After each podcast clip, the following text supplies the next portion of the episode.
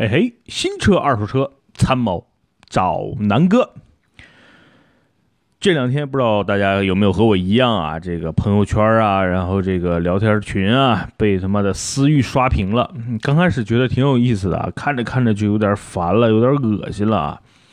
啊，突然间我就觉得思域把全国的豪车车主的素质都他妈拉低了。这话怎么说呢？呃，就是刚开始看了一些这个什么私域在哪里啊这些视频，还挺有意思的。后来发现这个脏话连篇，对吧？什么啊，开着各种什么啊超跑的就出来开始找私域。我不知道，第一呢，肯定这是一个炒作的一个事件；第二呢，我觉得，呃，全国人民对于这么一件事的参与度的积极性之高啊，超乎了我的一个想象。然后呢，也让我对整个本田这代思域呢，哎，越生。愈生反感，唉，然后呢，很多今天我一上公司，就有一些这个群里的小伙伴问，哎，到底是怎么回事儿？这两天被这个思域刷屏，到底是什么情况？啊，我呢也不太清楚。然后呢，我就问了一下，因为南哥最近不是也在这个宝马的 M 群里嘛，北京的啊。然后呢，这个群里边呢，一个哥们儿确实呢和我们就是，呃，好好的分析了一下这个梗的一个由来。啊，怎么回事呢？就是说，缘起于这个，呃，叫南京啊，有这么一个第十代的一个私域的这么一个，呃，有这么一个群。然后呢，这个里边说了一个一些东西啊，比如说啊，就是说这个啊，这里边的一些私域车主觉得自己很牛逼，然后什么干 C 六三啊，然后呢，什么换一个。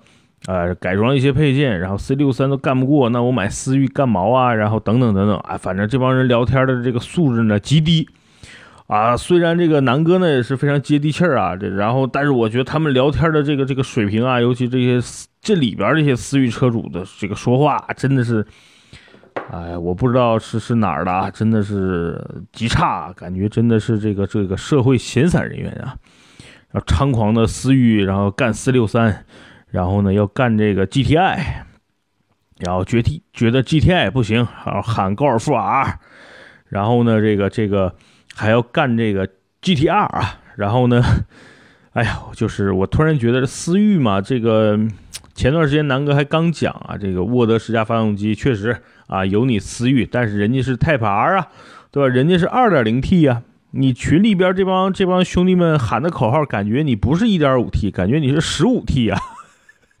哎，所以呢，这个这个，呃，突然间就我就觉得这这帮人，哎呀，真的是挺挺傻逼的哈。然后呢，这个这个吊打 GTI 是吧？什么什么秒杀 GTR，然后哎，把所有的这个什么车豪车呀什么都不放在眼里，然后各种梗这几天就出来了，对吧？有这个开着奥迪 RS 六的，然后来把急加速，我估计大家在网上已经看到了一个一些视频啊。有一有一北京兄弟操操着地道的这个北京腔是吧？思域在哪里？然后一脚油门，我还心里默默的数了，大概五秒不到啊，就百公里了。我在想，你拿什么思域跟人家比呢？对吧？当然，今天我说的这个观点呢，并不是说我黑思域，也不是说我在呃说这件事件，我只是让大家正就是所谓的要正视一点的，就是说。思域嘛，在国内卖的价格，坦白讲非常贵，非常贵啊，对不起它的那个价格。第二呢，这个车确实是有一些优点，但是它的优点和缺点是并存的。第三呢，我要说的是，这个车现在值不值得买呢？经过这个事件，我觉得更不值得买了，就有点过街，人人喊打的这个这个这个意向。本身思域车主或者是本田的车主呢，其实我觉得。它的选择性啊，或者是它的这个啊选车的这种这种呃非常理性啊。比如说在日系这些车里边，比如说我注重的是舒适，对吧？然后性价比高，大家可能会去选一些日产啊。比如说我之前就是这个日产两代天籁公爵的车主，对吧？那我当时注重的呢，就是说第一呢，天籁公爵的这个配置高，对吧？然后舒适性好，尤其沙发坐着舒服。然后第三呢，这个。啊，新的天籁公爵呢，后排加长了，我觉得空间也比较大，对吧？第二，最后呢，核心还是说公爵或者是天籁也好，它价格呢要比呃雅阁呀或者是凯美瑞呢要便宜一点，性价比比较高，这是一点。那很多选凯美瑞的车主觉得这车呢，整个品控做的比较好，对吧？然后这个呃，相对来说动力呢也比较充足，开起来很舒服，就是介于这个呃运动的雅阁和这个舒适性的这个呃天籁之间，它比较中庸。然后呢，开不坏，然后呢，这个二手车保值率也比较高，对吧？那也有一些车主呢，觉得这个本田大法嘛，就是说。呃，本田的发动机比较好，操控呢比较接近欧洲范儿，是吧？然后呢，觉得这个呃雅阁开起来呢比凯美瑞啊跟天籁呢更有运动范儿，对吧？更有一些驾驶的感觉。所以其实大家选择呃日系这些品牌是有明确的一些选择的，比如选思域，它肯定是比卡罗拉的操控好，对吧？然后这个它是这个日系里边同最新采用了 1.5T 这么一个。不高不低，动力还算充沛的这么一个发动机，所以呢，在中国目前比较流行涡轮增压，尤其是小排量涡轮增压的一个前提下呢，那思域其实占了很多啊，无论是政策上的还是说这个趋势上的一些呃利好吧，对吧？所以呢，它目前的销量是不错的。同时呢，这个思域这个车在美国的销量也非常好，口碑也不错。那在国内呢，目前卖的呢，就是说啊。你说它好呢，其实销量也一般。你说它差呢，确实卖的也不少。那南有人说南哥，你说这不是屁话吗？但是我要说的一点就是，思域卖的在国内卖的这个价格很贵啊，确实不值这么多钱呀，对吧？那一会儿我要跟大家分析为什么不值这么多钱。那咱们接着说这个思域这个梗，这几天反正就是各种各种改装，是吧？把这个思域。啊，什么刷了 ECU，换了这个涡轮增压器，等等等等各种改装。首先，我要强调一点的是，在国内改装这东西啊是违法的啊。我身边反正玩改装的人有，最多呢改改外观，改改这个套件，最多刷个这个小的 ECU，真的没有那么大改的。因为在北京可能确实比较严，在全国来说，我建议大家也别改装，毕竟。我们国家的国情和很多你看电影里面的国情是不一样的，对吧？这是一点。第二呢，就是说咱们国内目前能够给你们提供改装这些厂呢，大多数也不是那么牛逼的，尤其是改一些动力总成啊、变速箱啊、发动机啊这些东西，我觉得还是存在一些风险的，尤其是安全风险，这个东西大家要明显的去慎重。然后我觉得，真的身边我身边买思域的车主，十个里边可能九个半，甚至九点九个人都不会去改装，啊，这是我身边的人啊，我不知道这个突然间南京出来那么一群人是干嘛的啊，反正在群里边吹牛逼，吹得很牛逼啊，保守是吧？三十到四十，思域刷个电脑 A 四五也没问题，是吧？然后有的人有车友刷了四百四十匹，我去。然后呢，后边还有讨论啊，四驱 S 三跑不过普通的思域弯道，S 三就是高尔夫底盘，然后这个思域用的可是 Type R 的，我操！哎，我真的是看他们那个聊天记录啊，确实确实有意思。然后比如今天雪大，平时一百二十过的弯，今天只能八十。我看完这个群里边，我不知道这是故意有人黑思域车主，还是真的这个这些思域车主的素质，或者是这个所谓的境界就是这么高哈，高啊，特别高。所以呢，我操，这个我也是比较服。然后呢，然后全国才引起了这种这种这种，哎，怎么说呢？就是昨天的刷屏。第一呢，我觉得对于品牌来，对于品牌商来说呢，你说前期的这种这种刷屏肯定是对品牌是有利的嘛，毕竟这个知名度一下起来了。但是仔细想想，其实对品牌，尤其对思域这个品牌的伤害还是挺大的，因为大多数已经开始反感了。本来觉得思域这车哎挺漂亮，然后呢动力呢 1.5T，你说它高呢不可能特不可能高到哪儿去，但是呢你说 1.5T 也够用，对吧？然后价格呢有点贵，但是呢，哎，反正。大多数消费得起思域的这个级别的车的车主，基本上也不会买的，对吧？那就是说，嗯，就就就就是个还不错的车吧。那 那有人就说：“我靠，那到底你南哥，你今天表达的是什么意思啊？然后跟这些车主或者说这件这件炒作的事情到底是怎么一回事儿？”首先呢，我觉得啊，就是，嗯，在我看来，这件事情一定是有人。故意去炒作，或者是它是有一些目的的。嗯，在我看来呢，这件事情的核心问题呢是出在哪儿呢？是出在了呃，近期本田其实呃，有一些车型啊是出了一些问题的，比如说最近的维权门啊，就是说跟思域采用相同啊相同的动力总成的 CRV 出现了这种。人家是机油有烧机油的现象，对吧？然后呢，那这个 CRV 呢出现了这个机油会增多，也就是乳化的这么一个现象。所以啊，最近的公关稿到处都在报道这件事情，什么大连的车主维权呀，然后全国各地的车主维权。然后突然间，我觉得，哎，怎么突然间这个风声变了，变成这个思域车牛逼了？我觉得呢，肯定是有人在。呃，故意为之，那不知道是到底是品牌方在在故意来操控，还是说，啊，本身是有一些啊有有 不良目的的人，然后在恶意操控这件事儿啊。那抛开这个事儿不说，那另外呢，我说让大家明白啊，思域这个车为什么我越来越反感啊？大家说，哎，南哥，那你你觉得十几万块钱能买什么嘛？那我今天呢就拿三辆车跟大家做一个对比。高尔夫呢，我不太推荐，因为新高尔夫呢，我之前的一期音频节目我说过，它的性价比呢不高。那我拿到了是吧？今天我拿几个车跟大家做一个横向的对比，然后呢再做一个竖向的对比，然后让大家知道，我觉得十几万啊，尤其是思域的这个价格能够买的车，我我倒不太建议你买。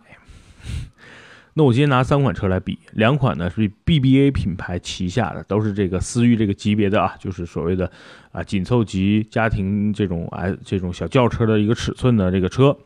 奥迪的呢，我拿的是2018款三十周年的这个车型啊，叫三五的这个叫呃就是基础版，市场指导价呢二十一万五千六，然后市场上的这个优惠完的价格差不多十六七万啊。第二呢，我拿的是宝马一系2018款 118i 运动型。市场指导价呢是二十二万九千八，目前市场上优惠完的价格也是在十六万上下。那思域呢，我拿的是二零一六款二二零 Turbo 啊 CVT 尊耀版，市场指导价十六万九千九，那销售价也当然是这个价格了。那级别呢，三个车是同样一个级别，都是紧凑，今天口条不太好了，紧凑型的一个轿车啊。然后，呃，上市时间呢都差不多。那奥迪 A3 呢是一七年十月份上市的啊，然后呢，这个宝马一系呢差不多二零一七年出的，然后思域呢是二零一六款啊四月份出的，最大功率啊这里边思域牛逼啊，就是在同样这三款车里边，思域的这个最大功率一百三十千瓦，然后呢，宝马一系呢是一百，奥迪呢是一百一，那最大扭矩呢反而变成这个思域是最小的啊。奥迪 A 三，然后是一台1.5、1.4T 的发动机啊，150马力，然后呢250牛最大扭矩，然后呢这个宝马一系呢是 1.5T 的三缸发动机，然后最大扭矩呢220牛。那思域跟宝马 1.5T 一样，但是它是个四缸啊，然后呢这个最大扭矩和宝马一样220牛。然后呢说说这三款车的变速箱，那奥迪呢用的是大众当家的啊七档双离合。然后呢，宝马用的是六档，然后这个 AT，然后思域 CVT，CVT 啊 CVT，长宽高这个这三个车呢差不多啊，那这个思域呢略大一点，但整个车部内部空间差不多啊。最高车速啊，就是指的是这个厂家给出的啊。那奥迪 A3 是二百一十五公里每小时，宝马一系呢二百一十二啊，然后这个思域反而是最低的二百。官方百公里加速啊，最快的不是思域啊，思域是八点七秒，宝马一系呢九点四秒，然后最快的呢是奥迪 A 三一点四 T 啊，八点四秒。哎，三个车其实这个加速水平马马虎虎，对吧？你随便拿个 A 四 L 啊，宝马三系的二点零 T 的发动机，基本上都是在六七秒的时间，或者七到八秒，都比这三个车快啊。所以你说思域你是屌炸天的要去秒这些车？啊，我操，真是做梦的哈！然后呢，工工信部的油耗基本上这辆车差不多都是在六七个油哈。然后基本上我就是拿 A3 和宝马一系跟思域做一个对比，然后我再说一下这个车开起来的感受，因为这三个车呢我都试驾过。南哥本身现在自己呢又是宝马 116i 进口版本那个车主啊，说说这个行驶品质吧。首先呢，思域我要说它 CVT 配合 1.5T 的发动机的整个动力匹配还是不错的，对吧？起步油门一踩，车因为也比较轻嘛，确实加速感是有的。然后呢，这个起步的感觉呢还是比较，就车比较轻嘛，所以呢你会觉得哎提速挺快，挺畅快。然后。呃，前段的加速比较好，然后在这个零到三十吧，我觉得是比较快的。三十到七八十，我觉得稍微会有一点点的顿挫，但是呢还好，就是不是很明显，就是有一点点啊。然后这个八十再往上一百二呢，也比较流畅。过了一百二，其实这个车再加速呢，理论上有点吃力了。然后发动机的声音也变得不那么浑厚好听了，这是我开思域的感受。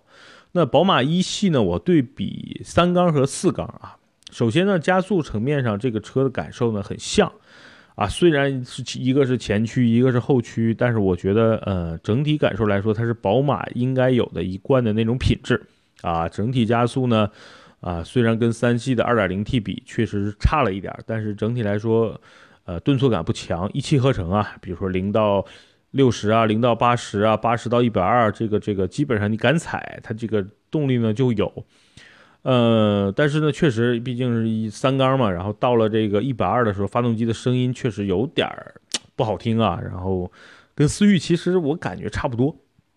那奥迪这一点四 T 呢，啊，大众旗下的一点四 T 我开的也比较多。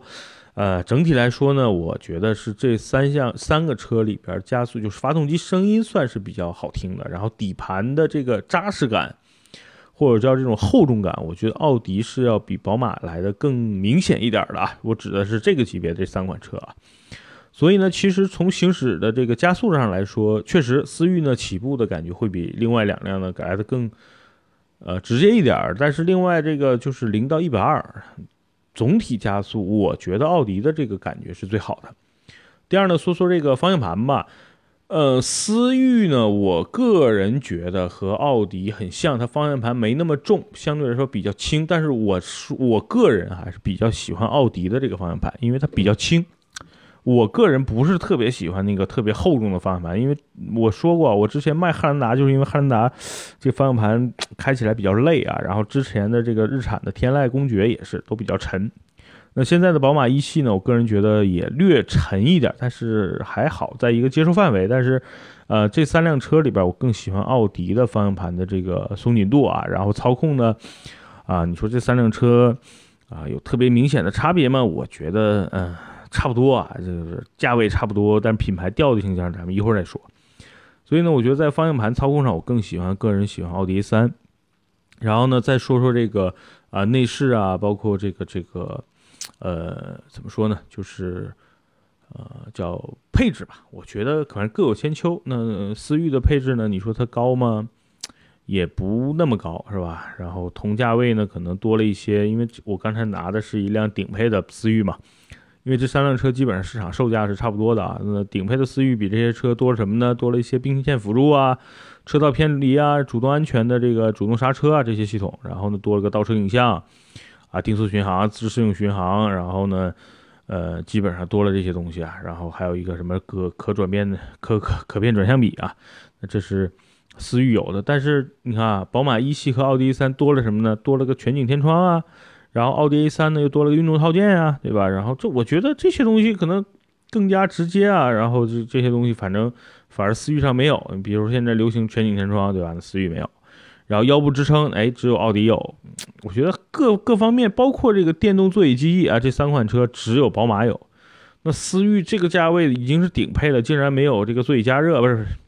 哎，座椅记忆座座椅记忆啊，所以我觉得也是真的有点贵了啊。然后呢，至于其他的，比如说这个中控屏啊什么的，呃，差不多啊，这几个车半斤八两吧。哎，总的来说，我个人觉得，在配置上，或者是操控上，或者是动力上，其实思域，咱都不用去对比宝马三二零啊，啊，奥迪 A 四啊，或者是什么 A T S L，就单纯从单独同样的价位上去比，我觉得思域就没有什么优势。对吧？然后再说说行驶质感。我刚才说了，这三辆车里边，我觉得质感，我个人比较喜欢的是奥迪 A 三，啊，它整体的舒适度啊、隔音啊，包括底盘的这种扎实的感觉呢，是我比较喜欢的。那国产一系和这个进口一系呢，还是有一点点差别，因为毕竟一个前驱一个后驱，这你仔细体会还是有一些差别的哈。所以整体来说，我觉得一系的感觉呢，跟宝马一贯的这种感觉是有的，但是整个底盘滤震啊什么的，确实比啊三系要差一些。所以我觉得同样同样对比呢，比 A 三要差一点。但是开思域呢，我试驾了，当时因为朋友有一辆，然后去四 S 店也开过。那思域的隔音呢，我觉得是这三辆车里最差的。然后整个底盘的这种感觉也是。啊，它毕竟就是一个十几万的车嘛，对吧？定价十几万，卖价十几万。那剩下这两个品牌呢，毕竟是定价二十多万，卖十几万的。所以我觉得本身底盘上差距也挺明显的。啊，它不是说，当然你去拿拿思域和比如说卡罗拉比啊，和威驰比啊，就同样这个级别的车，包括这个马自达的这个啊马自达三是吧？应该叫昂克赛拉去比呢，我觉得呢半斤八两啊，各有各的优势劣势。那你跟这两个比呢，确实明显底盘就不是一个级别，包括这个隔音啊等等，包括这个用料啊，我觉得思域完全没可比性，对吧？所以呢，今天我就拿这个从外观再到配置再到价格，然后再到行驶品质这三方面了来对比思域。哎，思域真的没这个这个网上流传的那么牛逼啊！那牛逼的思域呢，确实人家叫 Type R。不是现在的 1.5T 的思域，不是现在国产的 1.5T 的思域，大家记住了。那 Type R 呢，确实很牛逼，对吧？有当年的这个纽北最快单圈记录，确实，那那个那个 Type R 入选了沃德十佳发动机，那个 Type R 可以和什么 AMG A45 啊、宝马的什么 M2、M3 啊，包括什么保时捷等等一些车去标一标，但是那个 Type R 的价格。可不是你在今天在视频里看到的这些十几万的啊，落地加加价，然后等等，你加装各种配置落地，你也不超过二十万。你拿二十万的车跟人二百万的车去去飙，你疯了吧，兄弟？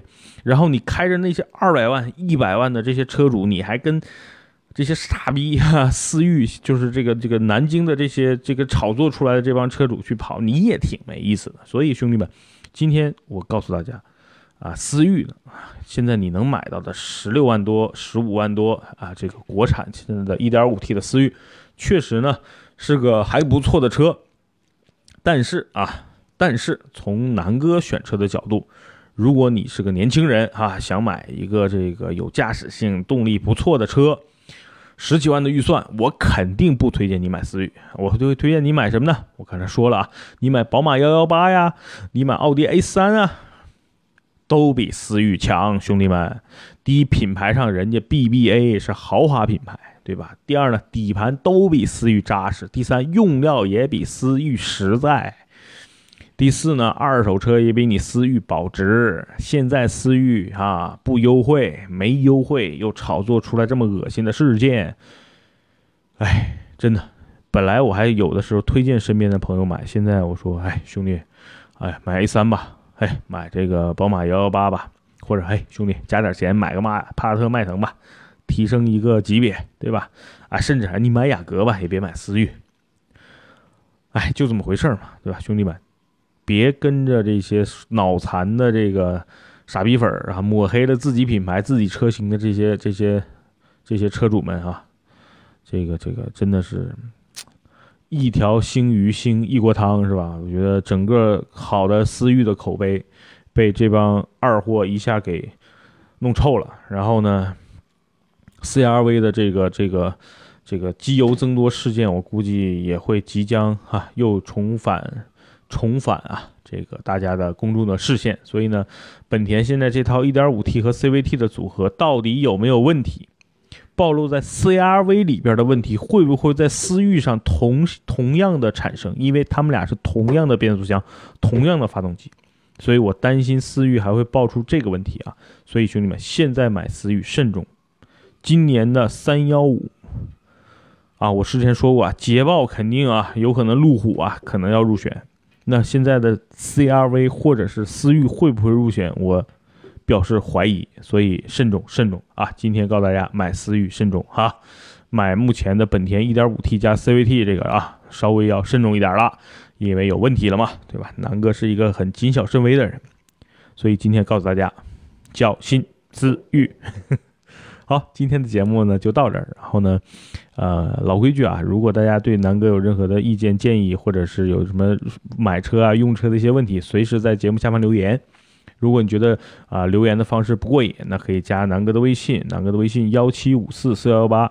然后呢，可以在今日头条，然后啊公众号，然后各种啊新浪微博可以搜索南哥说车。然后南哥的一些近期的音频啊、视频啊，都会在这平台同步更新。好吧，有任何问题可以关注南哥说车，然后呢，在节目下方留言一样。节春节前我会继续抽奖啊，就是每期我会抽出一个幸运观众，啊，奖品呢有几个啊，一个呢是从突尼斯进口的纯天然的手工皂，然后还有这个方正的这个 LED 的抬头显示器，然后呢还有啊一些围巾啊什么的，反正每期都会抽选啊，所以大家呃可以随时在节目下方留言，然后我会在留言里边去选这个这个幸运的听友。好吧，春节前我会一起寄出，呃，祝大家晚安哈。今天的节目就到这儿，然后呢，今天的歌呢，唱不唱？唱不唱？唱不唱？啊，不唱了，不唱了，不唱了。那个，我就说一下，这个周这周末啊，就是周五，我们团队呢去这个门头沟啊，去做了个团建，爬了个山，做了个自驾游，啊，回来呢吃了个乌苏里江大鱼头啊，确实很过瘾。所以今天给大家哼唱两句乌苏里江，作为这次的结语啊。乌苏里江水长又长，好吧，就这就哼唱一句哈，好吧，今天节目到这儿，拜拜。